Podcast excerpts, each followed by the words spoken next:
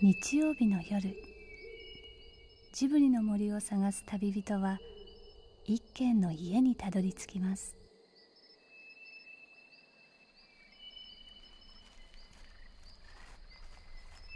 ジブリの森のラジオの川のほとり。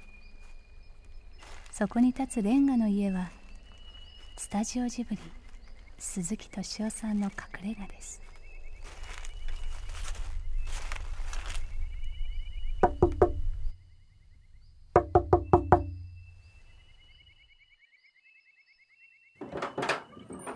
させてもらって。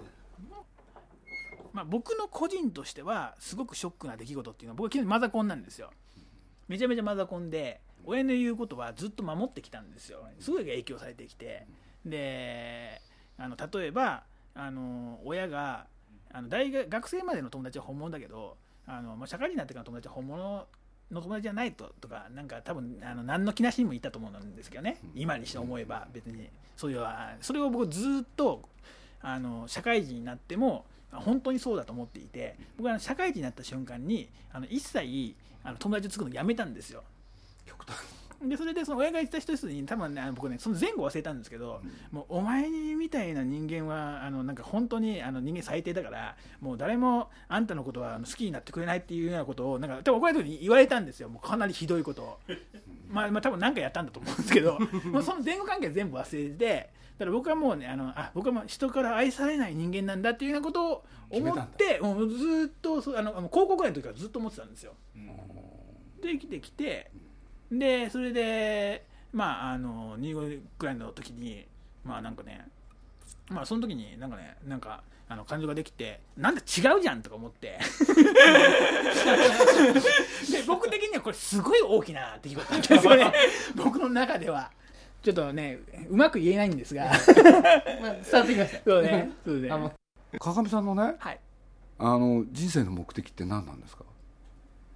人生の目的ですか、うん人生の目的ってこれってあの真面目に答えでいやもうどんどん。あの あのあのまあ本当の話すると、う？んうん、えま真面目？いやまあ、本音の話でいいですか、うん、もちろん。僕は本音の話で言うと僕人生の目的っていうのはあの僕は27で僕的な人生終わってるんですよね。で終わってて26ぐらいかな。もうそれぐらい僕終わってるんですよ。なんかなんかねあのその時にあのー、なんだろうなちょっとなんかまあちょっと地味な話なんでやめましょう。せっかくだから 喋りだしたらやっぱり聞きたくなったんですよ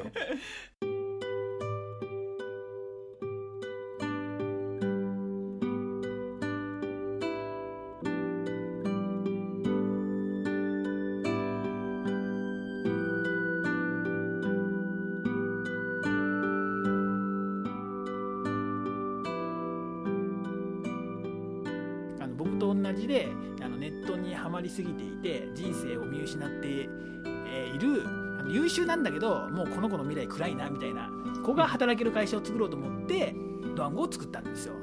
でそれから続いていてでそれで僕が何をしたかって言ったら会社とか何をしたかって言ったらそういうあの人生を踏み外したあのいわゆる廃人と呼ばれてるあのゲームばっかりしてるゲーマーですよね。そいつらをあの全員クビにしたんですよ。働かないから。もうその時点で人生見失ってるんですよね目的を 人を助けようと思ってあの作った会社で助けようと思った人たちをクビにしたっていうのが僕。の 道具を作って最初にやったことだったんです。あの目標を見失ったまま後ろ向きな理由で働いてきたのがもう僕のあの会社の今今までの人生なんで。だからまあ別に本当の目標はっていうのはないです。ない。人生に目的がない。だからビジネスをゲームとして楽しむ、えー、僕がなんかまあ興味持てるかなと思ったら僕やっぱりなんかあの、まあ、ゲーム好きなんであのパズルとかゲームと思って仕事やってるんですよね。じゃあどういうパズルを解こうかっていうので僕が今興味持ってるのっていうのがあのー、なんかねみんな同じこと言うじゃないですか。ああの例えば経営とかってこういうふうにやるべきだ。IT ビジネスはこういうふうにやるべきだっていろんなあのノウハウマニュアルありますよね。マニュアル的なあの言説があって。でその通りにやる人たちってで、まあ、これ僕の世界観なんですけどそれって僕の中ではそれ人間じゃないんですよね。なんかそういうなんかのイデオロギーのなんかミーム。あの社あの社会的な生命体のあの歯車になってる奴隷になってる人間であって。あそういう人たちはね。そうそうそうそう、まあ、まあ、実際そうじゃないですか。例えば資本主義のあの奴隷みたいな人だと思うんですよね。なんかそういう金融とかでなんかそういうその金融とか資本の論理だけで動く人っていうのはなんかあのもうあの全体の価値観通りに動くマシンみたいな存在じゃないですか。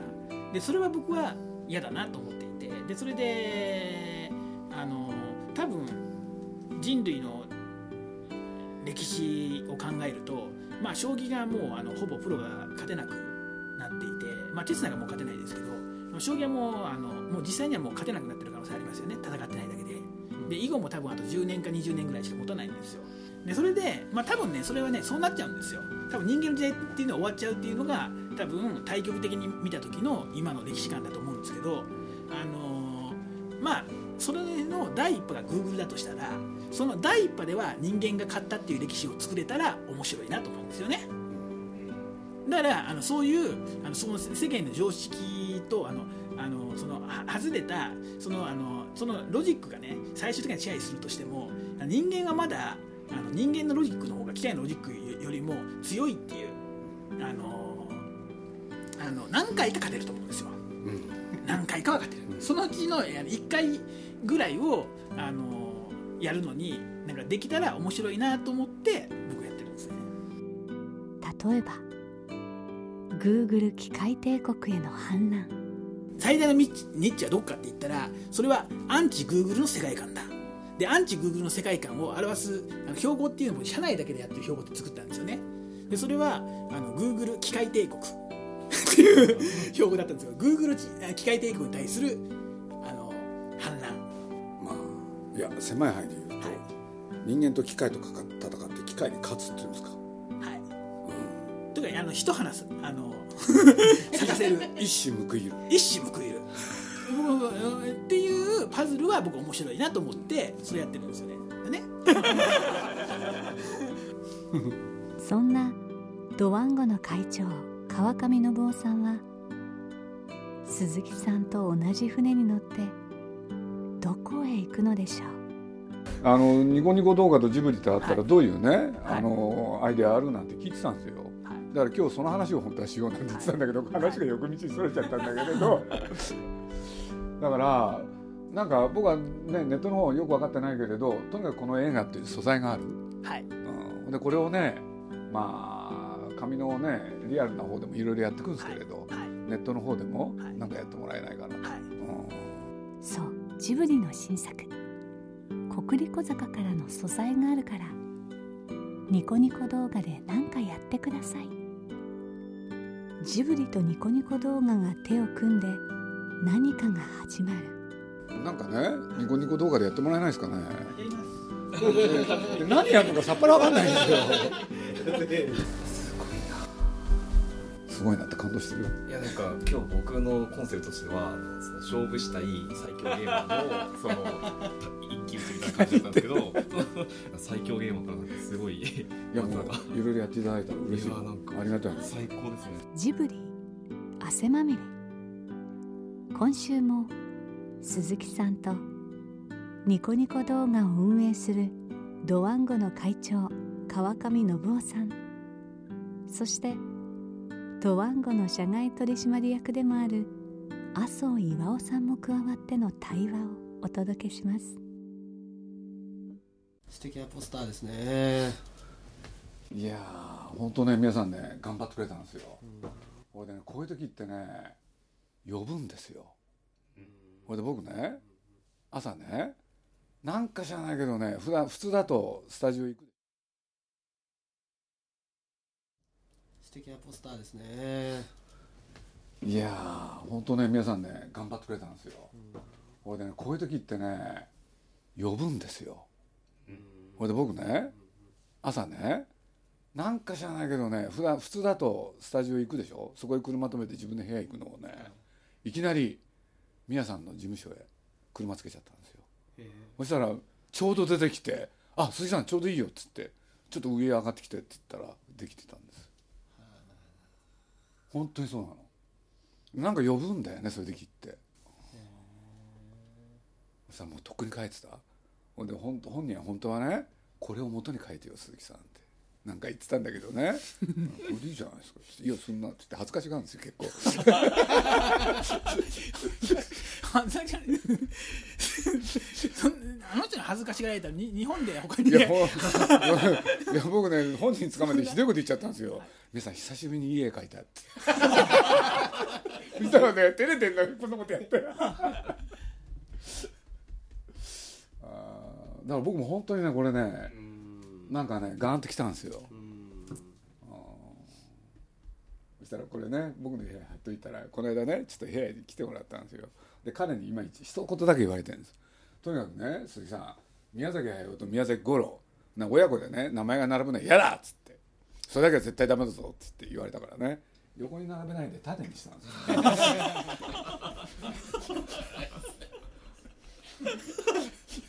よ。チラッとさ自分で見れないのよ皆さんこれ。知ってる？これ見るときにねここに座るんですよこうやって。で「皆さんできましたよ」って言ったらねこうやって見るんだよこうやって。でね自分の描いた絵をね照れ照れくさくて見れない人なんですよ。で皆さんこれいいっすよっつったら「そうかな」とかなんか言っちゃってね。いやでも本当久々にいい絵描いたね、うん、僕はそう思ってるんですよこれ。だからなんか集中力が湧いたんですよね、だからこれね僕まあ印刷の方詳しいんではい。実はこれ6色使ってるんですよ。あそうなんですか。で4色では出ない色なんですよ、はい。で浅木色っていう特別の色とね僕は蛍光ピンクを旗その他のとこ入れてねこれでやっとこうやって出てるんでね。だからいろんなところでこの絵がね印刷物として出てくるけれどその時は4色。だからこのなんていうのかな良さは残念ながら出ない、はい。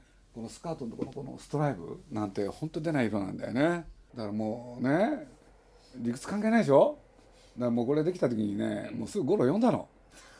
でね五郎さっつってこれっつったらね一瞬もうね大変だったのよ。で「いい絵ですね」って息子が言ったんですよ。はい勝ち。これでもうねスタッフにもとにかくこれ見せてこの気分で描いてって、うん。今もう一生懸命絵描いてるんですけどね、はいうん一枚の絵がね全体変える時あるんですよね、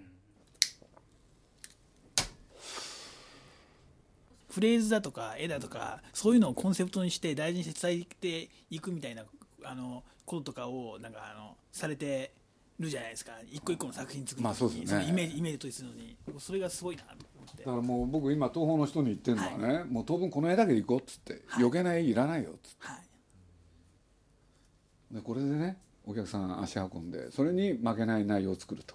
それがね現場の仕事だから。いいの見るとやっぱりね嬉しくなるんですよ。もうそれだけでやってるんですから。だから話の内容も言っちゃうとね、い。あの何しろあの高度経済成長これから始まろうって、ほんで日本は奇跡の復興。ほんで戦争から18年でこんな奇跡の復興、っていうんでその象徴としての東京オリンピックなんですよね、そうすると世の中全体がね古いものは良くない全部壊そうって。新しいものを作ることがね素晴らしい善だって。そういう時代のねあこれ舞台は横浜なんですけどある高校で、まあ、明治に建てられたある立派な建物。しかし今となってはもうその63年当時なんですけれど古びてこれで学校のクラブハウスとして使われてるんですよ。でそのクラブハウスがもうあまりにも汚い。ほいで女の子なんか近づきもしない。だから学校側がねこれを取り壊してそれこそそういう時代だから新しいクラブハウスを作ってあげよう。ってそしたら生徒もね学校側もそうだったけど生徒の方もそれを大賛成。ところがそれに実は異を唱える男の子が一人いたと。でなんでかって言ったらねそのクラブハウスでね新聞部の部長でずっとそこにねいたんですよね。でも自分の高校3年間そこが自分だったんですよ。そうするとそれを壊されてたまんないでまあ討論会なんかやるとね要するに過去をないがしろにするやつに未来などないとかいろいろ言うところがそんな言葉はね説得力持たないんですよ。という時にこの女の子と知り合ってそしたらこの子がねポツンと言うんですよ。掃除しようってまず。これでね女の子たちで掃除始めるんですよ。そしたらみんな集まってきてねじゃあ中だけじゃなくてねいらないものどんどん捨てるそしてきれいにする。そうすると古くて汚いものも好きな男の子もいるんだけどそんなこと構えやしない。俺で、えー中はきれいになっていく。そしたら男の子たちになるからね。だったら外もきれいにすべきだって。ほんで足場を組んでねみんなできれいにし始めるんですよ。ほんでそんなある日要するになんていうんですか動かなかった時計台の時計が動く。さあどういう映画になるでしょうかってやつなんですけどね。だからなんかねまあ前向きにはできないかもしれないけどとりあえず上を向くって聞いてももう日本のアニメ界とは全く違う これねこんな世代でアニメの企画をあの当然のす日本の中で鈴木さんしかいないわけじゃないですか。実際。それ本当すごいですよね。明らかにすごいいい話できっとヒットするんだろうなと思うんだけども思うんだけども。これはその匂いがしますね。すんごいいい話なんだけど、あのー僕正直すごい衝撃的で あの僕作品でしか知らなかったのであのジブリっていうのはいうのはなんか僕の中でねあの結構謎の存在だ いやだって謎じゃないですか。だってあのアニメのあの、まあ、外形的なことしか分かんないですけども例えば声優使わないし なんか不自然なほどなんかお金かけて作ってますよね。だからかかってるんですよで でなんかあのあのストーリーとかの作り方っていうのもなんかおかしいじゃないですか、あの普通のアニメのストーリーの作り方と全然ち違いますよね。違うところになってるし。でそれであのビジネスモデルとかっていうのも全然違いますよね。あのビジネスサイズも違うし。であのすごい特殊そういう特殊な幻想がなんで成立してるのかっていうのもすごい不思議だったんですよ。でそれででそれで不思議だったのがなんかあのえーなんかあのもののけ姫の頃からねなんかあのあの日本のあの工業の歴史をどんどん塗り替えるわけじゃないですか、でそれであの塗り替える時に過去の作品が出てくるんですよ。なんで一覧で過去の一覧とかっていうの大体出るじゃないですか、そうするとなんかあのナウシカっていうのがあってあのそれがあの10億ちょっとしかなくってその後あのラピュタとかがあってでそれであのあの僕の中ではあのその頃がもうあのあの僕的にはジブリの黄金時代なんですけど なんか売り上げ的にはなんかもうあのあのそれがなんかなんかあの黒歴史かのような。涙がちょちょぎれるような。やっていてそれは僕の感覚と全くずれてるわけですよ。その作品作品の感覚とそれはい。あの世間的な評価存在感っていうのがあのなんかねあの相当マーケティング的な あのあの力っていうのがそこに集中してるんだろうなっていうふうにはなんとなく思ってたんですよね。でもそれが具体的にどうなのかっていうのがもう僕全然分かんなかったんですけども。だからあのその次の話聞いて僕すごく何も考えてない。いやもうすごくびっくりしたね。僕僕はあのあの自分で何でもいいあの自分で言うのはあれですけど僕マーケティングが得意な人間だと思って、まあ、結構うまいと思ってるんですよ自分では。でもあのでもマーケティングでなんかいろんな人言ってますけどそんなにあの尊敬する人に出会ったことないんですけどもあ鈴木さんはもうあもう全然全然勝てないな。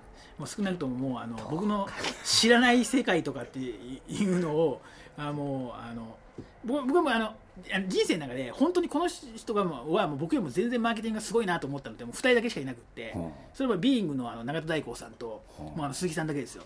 ありがとうございます。あもう絶対勝てないと思ったのはもう思うがままの道を行ってる集団じゃないですか。って言ったらあの別にそんなところに道なんかないのになんかなんかすごい大通りがなんかどんどん建設されていくみたいな。そんな感じでやってますよね。だからそこはもう生き方としてもなんかすごいマーケティングですか、うんどうかな。自分でだけど。だけどそそれこそね義務感なんですよ。はい。だってお金かけて作ってるからなんとかしなきゃいけないでしょ？だからそれでやろうっていうだけなんだもん。だって無目的にお金なんか儲けたってしょうがないでしょ？だからまあさっきの話で言えばね僕は直しからラピュタだトトロホタルはい。もう全然宣伝なんかどっちだっていいと思ってたんですよね本当に。とにかく作ることが面白くて。本当にそれだけだもん。俺で次なんていうの？今これねな内容はうまくいっても興行が失敗すると次やばいかなっていうとねちぼちぼでやろうかなとかね。でもなんかよくはないですけどもあの あの全然なんか僕はどこそかで鈴木さんが喋った言葉とかっていうのが、まあ、結構ネットに貼られるんで、まあそういうのは見たことがあるんですけどもそこのあの鈴木さんの口調がいつもおかしくってもうあのすんごく投げやりなんですよね。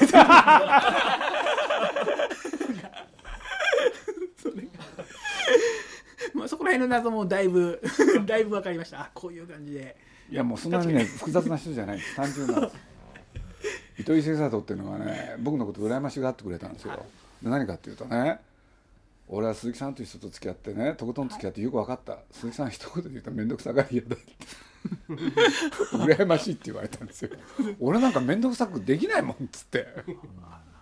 で面倒くさがり屋なんですよね。でも話聞いてると面倒くさい言葉ってや今までの人生のほとんどが相当面倒くさいことやってますよね。ややややこしいことのね意図をほじほあのほどいてくるのは好きなんですよね。楽しいですもんだから嫌だ嫌だと思っててもやり始めるとあいろんなこんなごちゃごちゃになってるからそれをねあの意図をちゃんとあれするようにってそれは好きですね。あでも本当でもねあのそのどこそこで喋った言葉って聞くと本当面倒くさい感じはすごい伝わってきますよね。すごい面倒くさがってやってるなっていう感じが。すごい面白いです。ーいやーどうなるか。そうあとはチンチロリン勝負っつってね。もういつもここに最高に入れてるんですけどね。そういうわけでだからそこはもう生き方としてもなんかすごい尊敬まあそういうわけでねとにかく川上さんは面白い人だったから僕としてはねいろんなとこやってるよりねあの川上さんにねやってもらった方がぜひ。いやもうあのあのあのそういうと本当にもうあのあの真剣にやらなきゃいけないんでとかあの真剣にやるつもりで あのやらさせてください。ぜひ。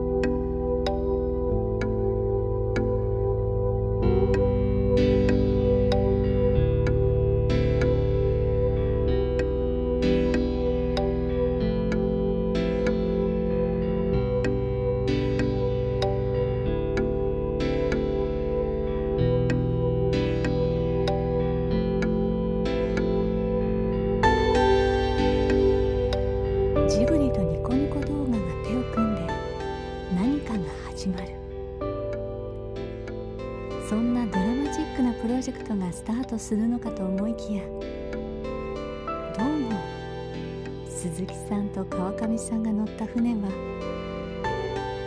どこへ行くのかまだ分かりません。もうジブリに入社できないですかね。ニコニコ動画とかってえ？じゃなくて。じゃなくてなんかニコニコ動画でやるとなんかニコニコ動画のためのあの仕事の仕方にどうしてもなっちゃうじゃないですかあのジブリでなバイトかなんかで。バイトかなんかあのネット周りだったらあの僕は結構考えられると思いますよ。お願いしますよ。あのあのじゃあ言ってください。本当に。いやまじ真面目に。いや本当に。いや僕僕僕僕僕はあの本気で考えててあの前回お会いした時にあのちょっとちょっと社内の説明どうしようとか考えてたんですけど なんか鈴木さんになんかちょっとあの仕事やらせてもらえないかっていうことをちょっと実は考えてたんですけそどれは課題こ課題な。面白いかもしれないじゃないですか。いやだってやってもらいたいもんいろいろ本当に。だからにねいやっていうか僕は教えてほしいんですけどニコ動でなんかじゃないと思うんですよね。ニコ動で多分やるにしてもうんなんかどうせやるんだったらなんか新しいものを作ってやりたいんですよね。で別にその時にニコ動って枠があのまああるともう制限される部分もあるんであのというかまああんまりなんでしょう。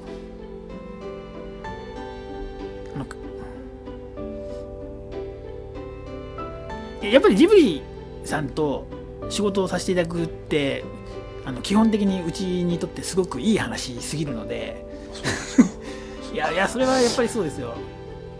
だってあの、うん、なんかね普通の形でやるのはちょっと申し訳ないと思うんですよね。やるのであれば。いやそんな風な言い方されるとかしこまっちゃうんで困るけれど。っていうかまあとりあえず いやなんですよね。いや本当ね世の中ね何がねきっかけでこうなるか分かんないから、玄ちゃんと知り合ったのもね本当不思議な縁だし、ジブリ美術館に遊びに行かせていただいてよそうあそこからなんだもねカレーもしていただいて。あの密着させてください。うそんなバカな。だから僕あのあのあの杉山君カバン持ちやりたいんですけど。何？あのやらさせてください。鈴木さんはカバンなんか持たないんですけど。川上さんが持とうとしているその見えないカバンの中には一体何が入っているんでしょう。